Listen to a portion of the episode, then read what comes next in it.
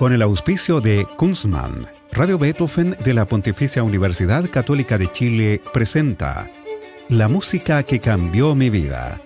Una conversación sobre los momentos reveladores del arte musical que han marcado un antes y un después en la formación de una persona. Conducción y producción, Gonzalo Saavedra.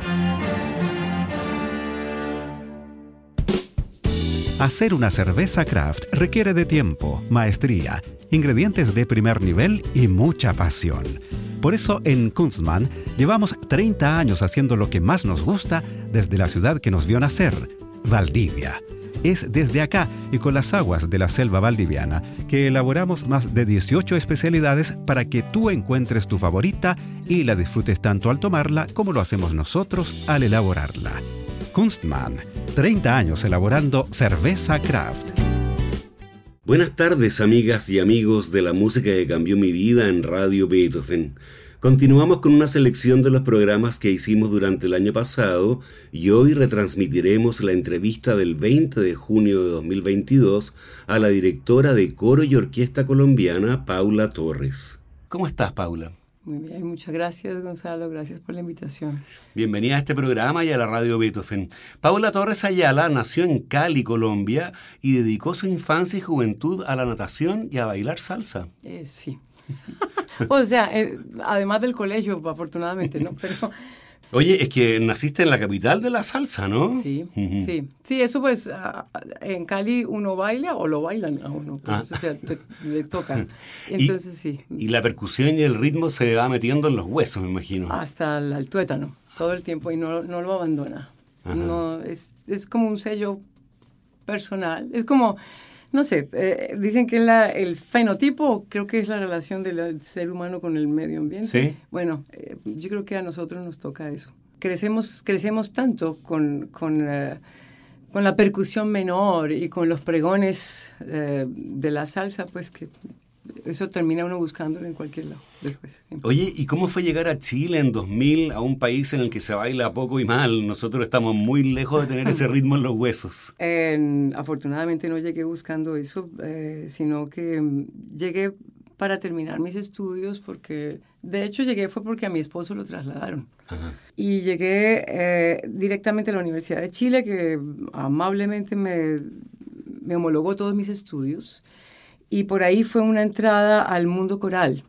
Yo siempre quise hacer, o sea, y, y estaba haciendo dirección coral muy poca en, en Colombia. Estaba terminando mi carrera de teoría musical. Em, y cuando llegué a la Universidad de Chile se me abrieron un mundo de coros. Y entre esos el de Víctor Alarcón, que en paz descanse. Y con Víctor Alarcón y cantando bajo la, dirección de él, yo encontré otro mundo que es el laboral, que es el de la católica. Yo realmente llegué a la católica gracias al bicho. Entonces, eh, por donde yo lo vea, pues yo no estaba buscando salsa, tampoco la encontré, la verdad, pero encontré un mundo maravilloso, coral de, y del canto, del canto, canto colectivo, que nunca había visto y había, había vivido en mi país, esa es la verdad. Mira, claro, porque tú en 2013 obtuviste el título de directora coral y en 2019 el magíster en dirección orquestal. Sí, Ya has estudiado con varios maestros colombianos y argentinos y en este país lo hiciste con David del Pino Klinge y Nicolás Raus, ambos invitados a capítulos anteriores de La música que cambió mi vida.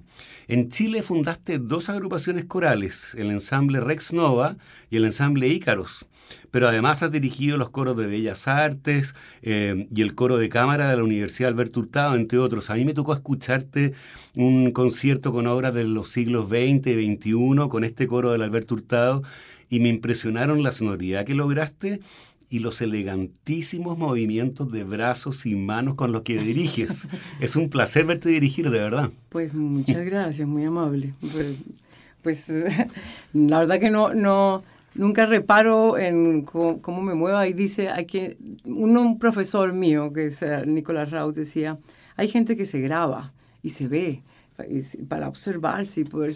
Yo prefiero ser, no prefiero grabarme, pero ser una persona feliz, porque realmente uno se vuelve muy crítico de los propios movimientos. A mí, a mí personalmente no me gusta verme, pero le agradezco mucho su comentario. Sí. Muy bien.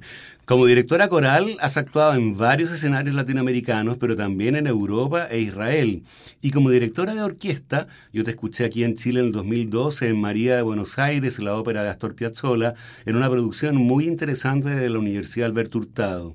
Y aunque te fuiste de Chile el año pasado a Utrecht, Holanda, ahora nos visitas porque este miércoles 22 a las 19.30 en el Teatro Aula Magna de la Universidad de Santiago te pondrás al frente de la Orquesta de Lausach en un concierto con La Pavana de Gabriel Fauré, Le Grand Tango de Astor Piazzolla y por último la Sinfonía número 8 inconclusa de Franz Schubert. ¿Por qué elegiste estas obras y cómo te estás preparando para ese concierto que, por cierto, le avisamos a los auditores, es gratuito?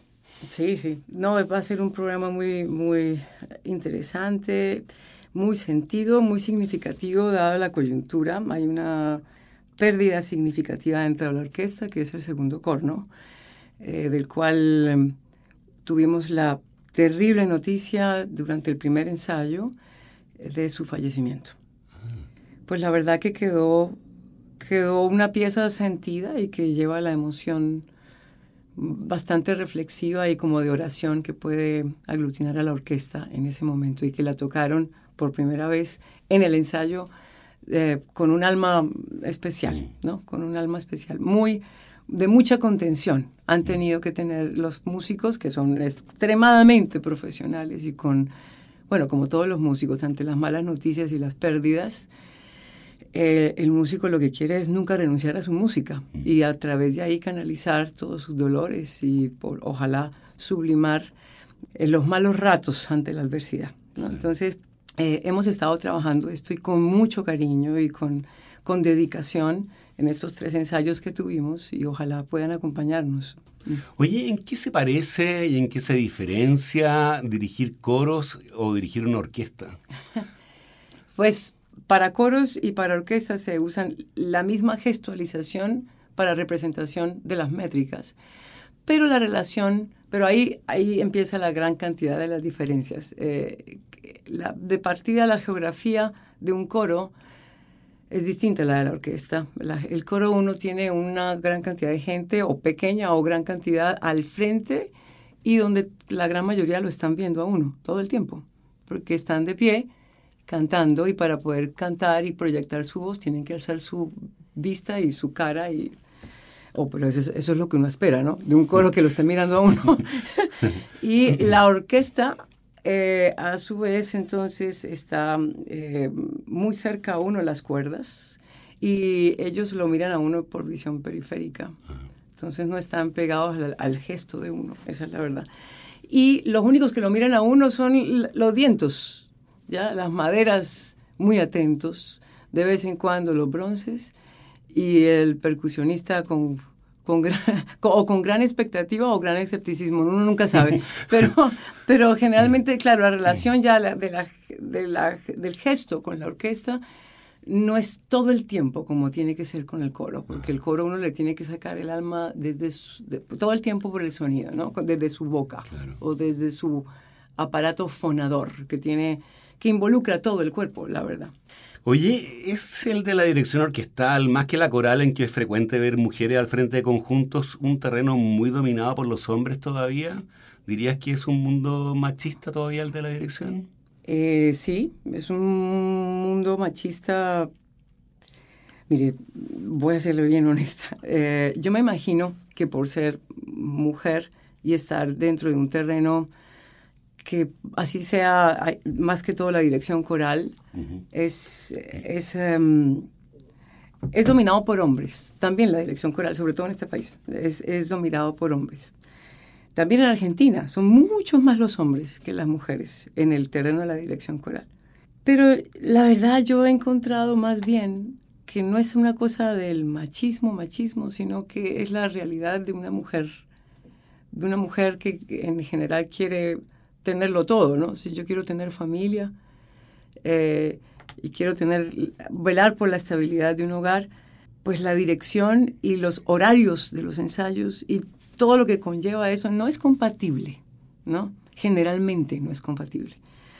Entonces está en las mujeres, o por lo menos en la gran mayoría, eh, el anhelo de estar formando un nido.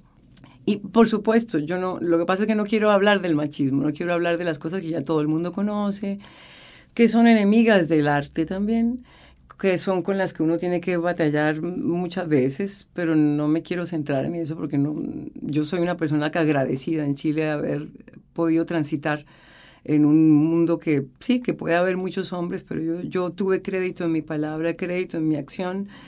He sido profesora durante mucho tiempo de la Universidad Católica y mi, mi, lugar no es el de seguir sembrando la, la, separación, ni hacer cisma, ni nada en las nuevas generaciones, y no más bien conciliar. Y todo porque no, me, no, no quiero más enfrentamientos. Yo vengo de un país violento y no, me, no, no quiero encontrar esto acá. ¿no? Entonces, eh, Prefiero pensar que es que la mujer, si lo quiere todo, es difícil, le es difícil y ya.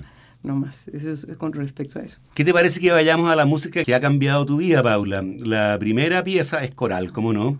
Y es del compositor argentino Carlos Guastavino, que nació en Santa Fe en 1912 y murió en la misma ciudad en 2000. Guastavino fue bastante prolífico, compuso música de cámara, para orquesta, tiene un ballet y una cantata, pero también lo hizo para piano, para guitarra y muchísima música vocal, voz sola con acompañamiento y varias decenas de piezas corales. Entre ellas, Arroz con leche, de 1964, una composición escrita a partir de la canción infantil que todos cantamos cuando éramos chicos y que Guastavino aprendió de su madre, de hecho así lo consigna en la partitura, pero bastante complejizada, ya vamos a hablar de eso. ¿Por qué es esta una de las músicas que ha cambiado tu vida? Cuando yo estaba en Colombia, eh, a mis manos llegó esa partitura cuando yo tenía 14 años. La directora del coro del colegio donde yo estuve, que es la primera gran actividad coral que yo tuve, estar dentro de ese coro, ella era un gran músico innato, pero ella no tenía lectura musical.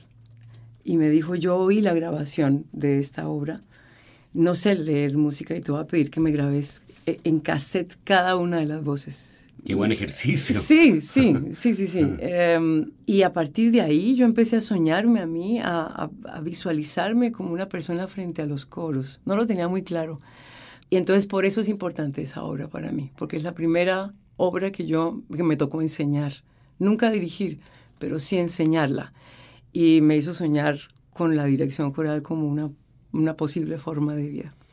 Muy bien, escuchemos entonces este arroz con leche del compositor argentino Carlos Guastavino.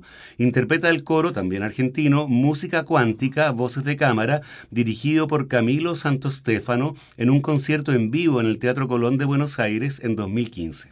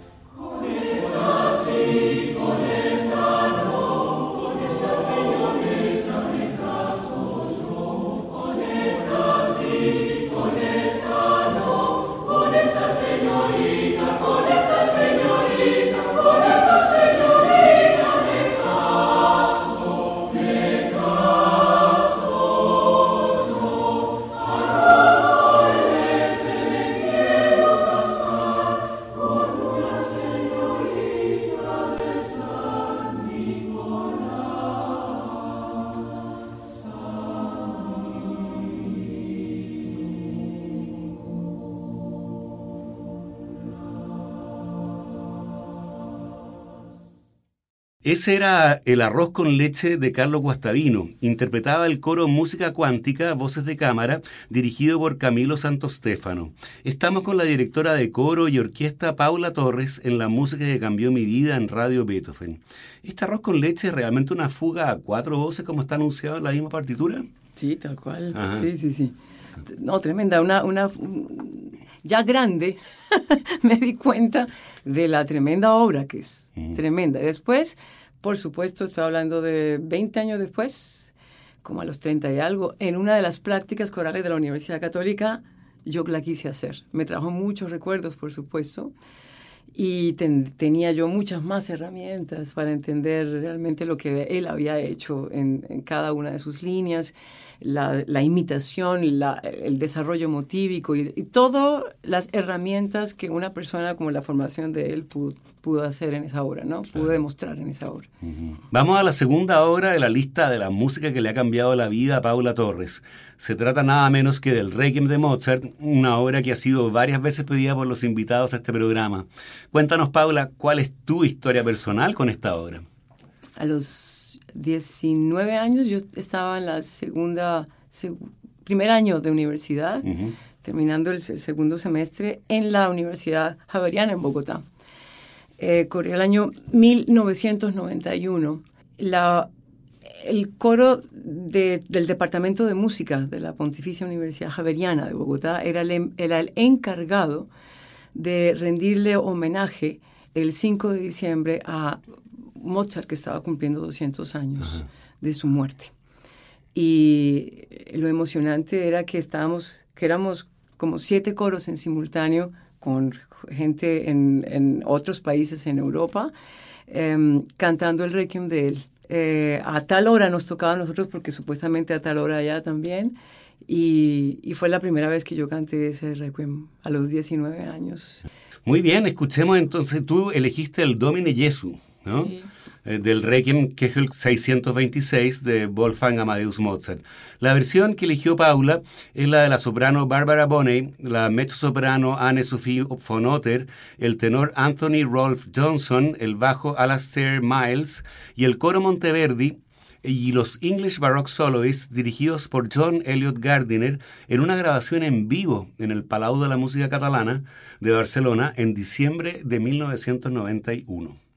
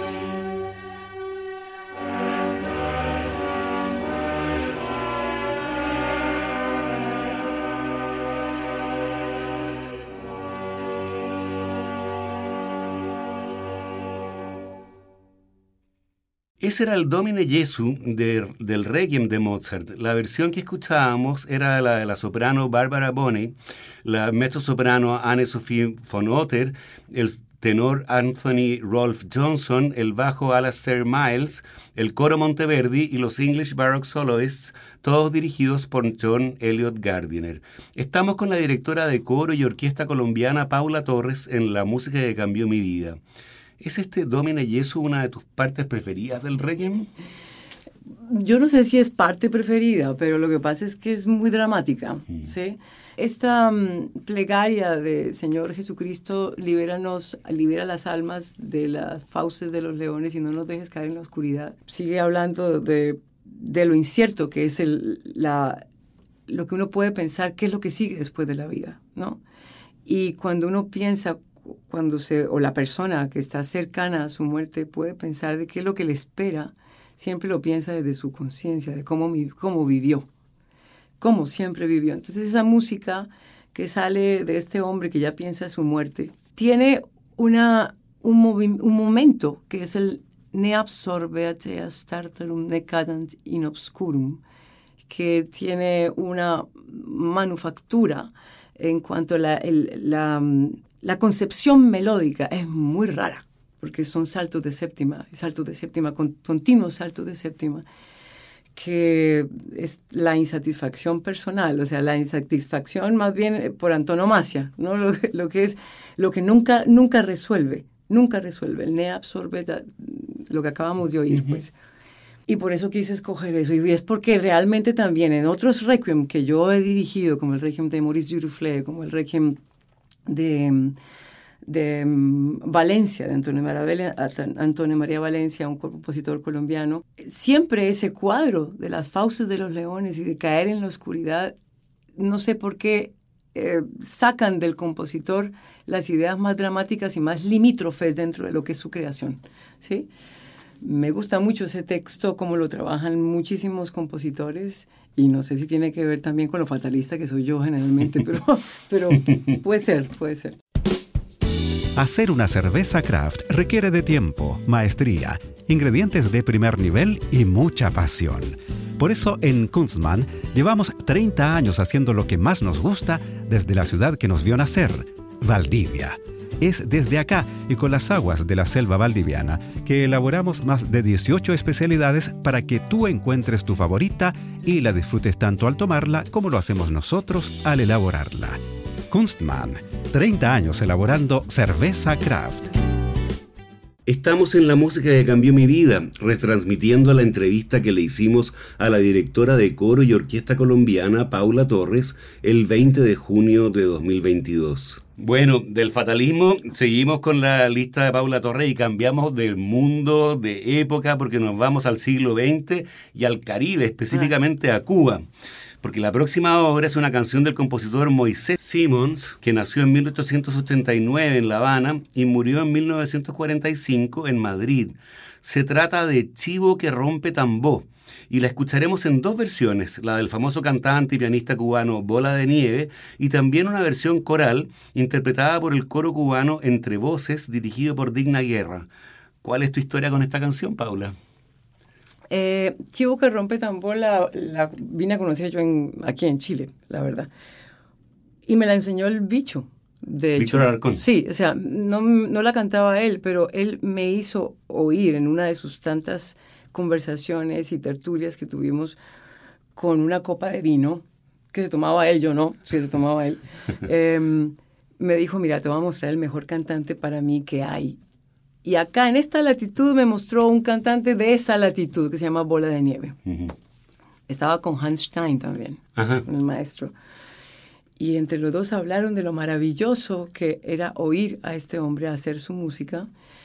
Y bueno, yo la oí eh, y por supuesto quedé deleitada con toda la interpretación, él con su voz así como um, muy ronca, como con mucho parlato, y un gran pianista también.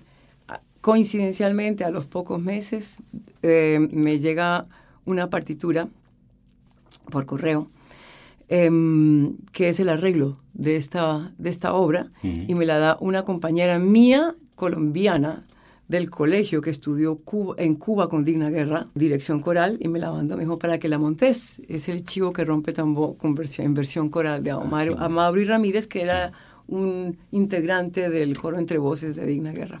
Es importante para mí porque mm, esa fue la obra, eh, una obra y la más llamativa, del primer concierto que yo hice en Chile como directora dirigiendo el Resnova. Ahí me gané un sello, un sello yo de hacer la música de, de esas latitudes durante mucho rato, que al principio me lo quise sacudir un poquito, eh, pero después acepté con, con orgullo y beneplácito, pues sí, pues si yo nací allá, pues puedo entender un poco mm, mejor, no sé si mejor o con una sensibilidad diferente lo que es esa música de, de acervo africano, ¿no? Entonces, y sí, lo hice, lo hice con 12 cantantes chilenos y eso fue en el año 2002, el 31 de julio, en el debut de, del Res Nova, al mismo tiempo que la Camerata de la Universidad de Chile. En el mismo concierto éramos teloneros de ellos y era el cambio de mando del maestro Guido Minoletti a Juan Pablo Villarroel. Era ese, ese concierto. Y era al mismo tiempo el mi debut con el Res Nova. Y ahí estuvo el chivo que rompe tambor. Por eso es, es muy importante para mí. Buenísimo. Bueno, escuchemos entonces Chivo que rompe tambo, primero la interpretación de Bola de Nieve y luego la versión coral por el coro Entre Voces dirigido por Digna Guerra.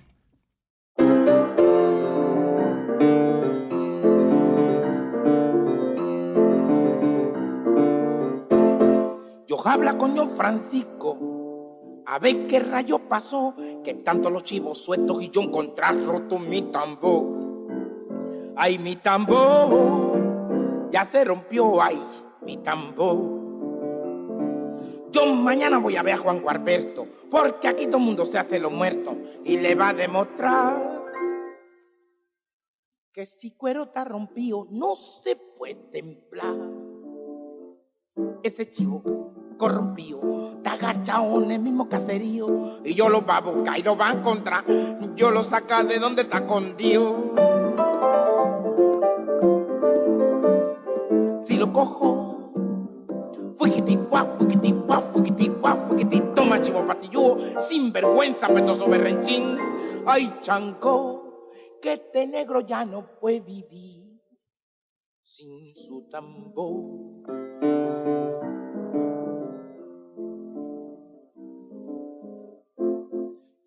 Quieto mi bohío, no gusta no matar ni más, porque ellos son negros buenos, hijos de Orunla y de Yemaya. Pero ese chivo tan corrompido, yo lo va a limpiar. Si lo veo, yo lo cojo y lo marro y le rompo toitico los tarros para que prenda otra vez. Que tambo que negro toca no se puede romper. Ese chivo, Mazucamba, se ha creído que yo vengo de Ampanga y yo lo he visto bien. Yo conozco de ese chivo, ese chivo es la Miranda. Si lo cojo fuquiti, fa, fuquiti, fa, fuquiti, toma, chivo patillo, sin vergüenza, petoso berrinchín.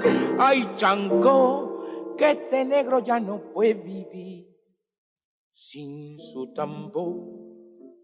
Chivo que rompe tambor con su pellejo paga. Chivo que rompe tambor con su pellejo paga. Y lo que es mucho peor que Chilindrón acaba. Y lo que es mucho peor que en Chilindrón acaba. Yo hablo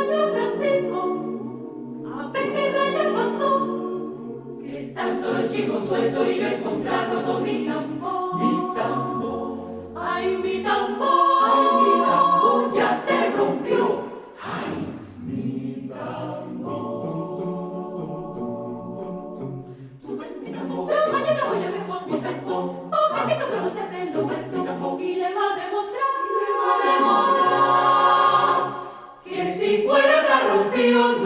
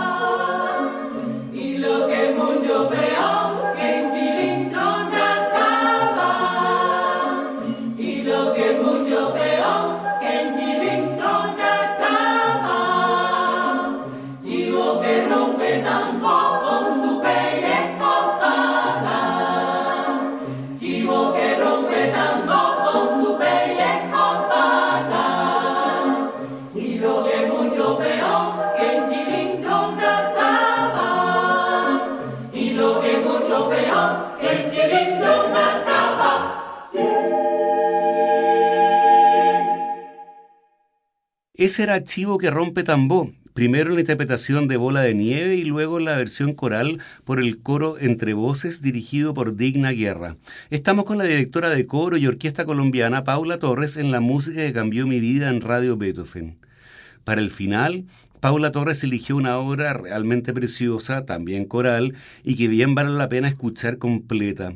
Se trata de Israelis Brünnlein o Fontana de Israel del compositor alemán Johann Hermann Schein, que nació en 1586 y murió en 1630. Fue amigo de Heinrich Schütz y como él incorporó elementos del estilo italiano, como la forma concertante, el bajo continuo, a la música alemana. Cuéntanos, Paula, ¿cuál es tu historia con este compositor y con esta Israelis Brünnlein o Fontana de Israel? Em, esa obra, justo Dimitrenen Zen, em, que tiene el texto del Salmo 126, quienes, quienes siembran con lágrimas cosecharán con alegría. Es una obra que yo canté, la primera vez que la canté yo estaba en Colombia, yo no había llegado a Chile todavía, y la canté dentro de un coro universitario que era el coro de la Universidad de los Andes. La directora del coro le fascinaba la música vocal renacentista y emprendió ese montaje con un coro de 50 alumnos. Eh, lo hizo bastante bien, muy bien, o sea, yo, yo ah, vibré con esa obra yo tendría por ahí unos 24 años cuando la canté. Después acá eh, le propuse ya en el año 2004 creo, le, le propuse al maestro Alejandro Reyes que si me ayudaba a hacer algún repertorio con mi incipiente ensamble que era Resnova. Eh, yo trabajaba en la católica ahí en ese momento y él me dijo, listo, y me propuso la Israelis Brunenlein. Y con sorpresa ahí me di cuenta que estaba ese maravilloso motete con el que yo había cantado antes. Hicimos una selección de, ocho motetes, otros tres motetes de Heinrich Schütz y él eligió también em, dos obras para órgano de Samuel Scheidt. Y me introdujo a la música de los, em, de los tres S alemanas las, que realmente eran cuatro, ¿no? Pero esas S alemanas que son Johann Hermann Schein, Samuel Scheidt y Heinrich Schütz. Eh, Schütz em, ¿Cuál sería la cuarta? que creo que es Schudemann, pero no, no, no, me acuerdo muy bien, realmente, porque nunca he hecho una música de él. Em, pero él me introdujo en esos textos, trabajamos esos textos, trabaja, trabajé la fonética con él.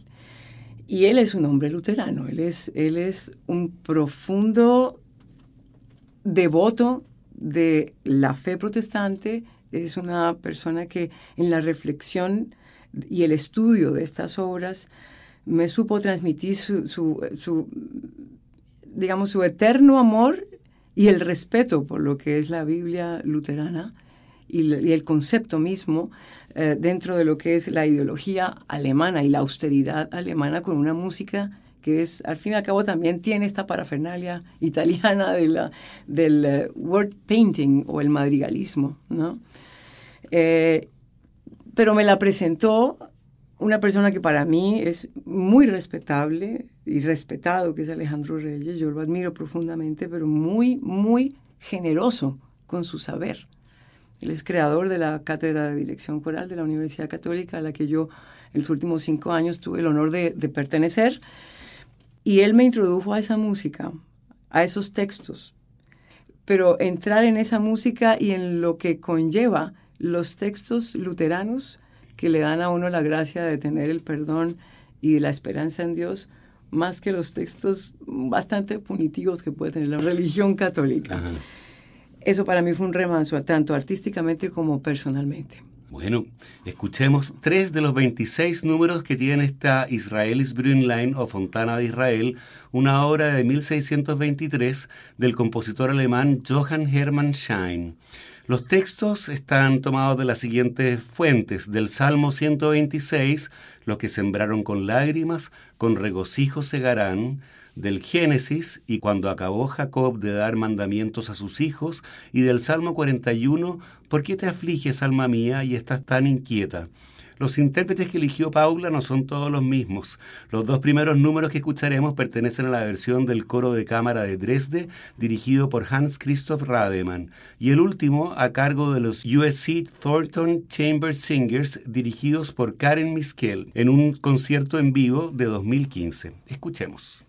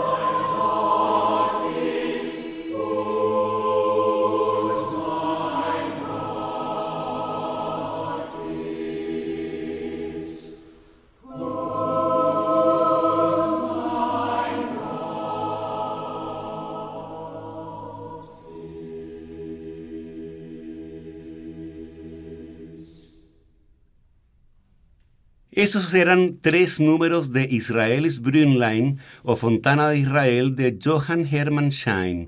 Los intérpretes eran para los dos primeros números el coro de cámara de Dresde, dirigido por Hans Christoph Rademann, y el último a cargo de los USC Thornton Chamber Singers, dirigidos por Karin Miskel.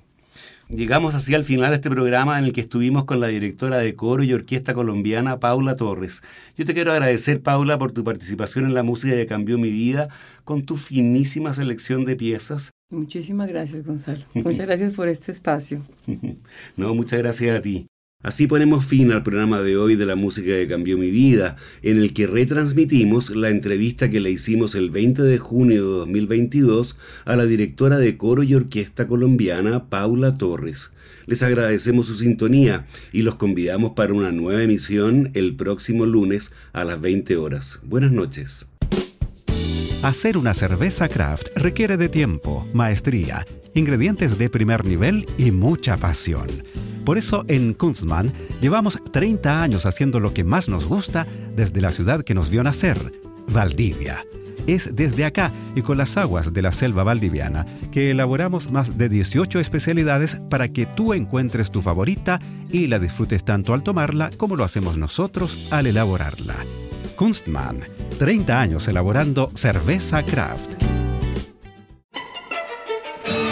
Con el auspicio de Kunstmann, Radio Beethoven de la Pontificia Universidad Católica de Chile presentó La música que cambió mi vida. Una conversación sobre los momentos reveladores del arte musical que han marcado un antes y un después en la formación de una persona. Conducción y producción. Gonzalo Saavedra.